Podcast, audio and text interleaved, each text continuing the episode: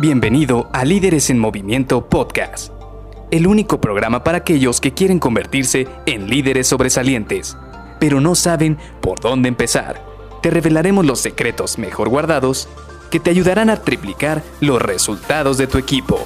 Con ustedes, su anfitrión, mentor en temas de liderazgo, CEO de Líderes en Movimiento y persona que piensa que Maná es el mejor grupo de rock mexicano, Luis García.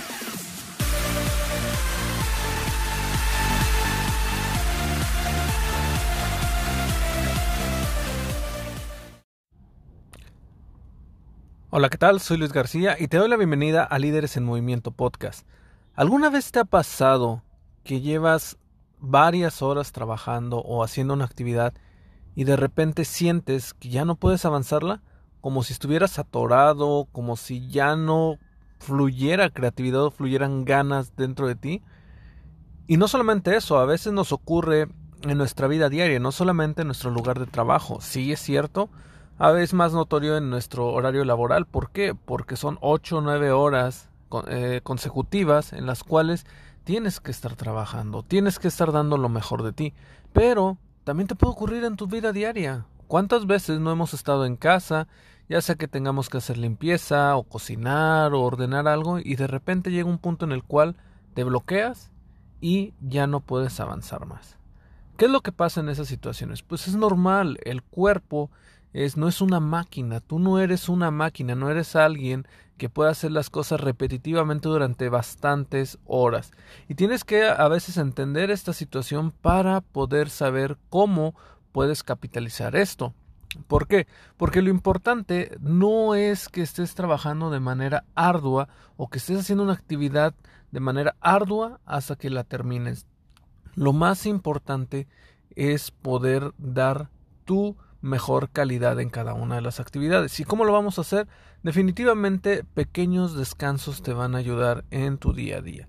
Por ejemplo, no sé si conozcas por ahí la técnica del pomodoro que te dice que por cada 30 minutos descansados tienes que descansar otros, por cada 30 minutos trabajados debes descansar otros 2 minutos o 5 minutos. Y esto es prácticamente algo que tú debes hacer también en tu día a día. Por ejemplo, a mí me pasa mucho los fines de semana que tengo que estar limpiando o recogiendo o incluso estar ordenando algunas cosas dentro de casa. Obviamente, estas son actividades que no nos gusta a veces hacer, pero se tienen que hacer de, vez en cuando. Y cuando hago estas actividades, primero me enfoco, pongo toda mi energía en avanzar hasta cierto punto, quizás una hora, hora y media, dos horas, y me doy un pequeño break después. Sí, una vez que termino una actividad específica que estoy haciendo o que ya haya avanzado un buen punto, me doy un break, ya sea que salga a caminar fuera de, la casa o que solo simple y sencillamente salga que me dé un poquito de luz o poner algo en el teléfono celular, algún video o escuchar algo de música, no sé, algo que me saque de ese momento, de esa situación en la cual estoy.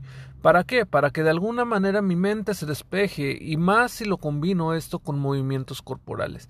Si aparte tú haces algún estiramiento o haces alguna caminata o haces algo que te saque de, ese, de esa inercia en la que estás, créeme, te va a servir bastante. Porque de esta manera tú vas a poder mejorar este el rendimiento que tienes porque descansa tu cuerpo como te digo no es una máquina descansa tu cuerpo y con esto que descansaste te va a permitir volverte a posicionar y volver a funcionar de una manera efectiva y con calidad en las actividades que estás haciendo. Por eso te lo digo esto es muy importante te va a permitir a ti que puedas estar en niveles óptimos tanto de energía como en la calidad de la actividad que estás haciendo. Y esto te va a funcionar para todo, como te digo, así como en el trabajo, quizás estás trabajando 30 minutos, 40 minutos, y si eres de las personas como yo, que tiene que estar trabajando, trabajando en un escritorio, sentado en un escritorio, entonces funciona mucho levantarse del escritorio, ir caminar un poco, salir, no sé, incluso caminar dentro de tu área de trabajo. Si no puedes salir de la oficina, si es una oficina en la que estás, o incluso si es en tu casa, levántate de tu lugar, camina un poco, aunque sea alrededor del escritorio, y esto te va a permitir a ti que tu cuerpo se mueva que el flujo sanguíneo pase por todo tu cuerpo nuevamente e incluso que tu mente tenga un pequeño descanso para que puedas seguir trabajando de manera óptima.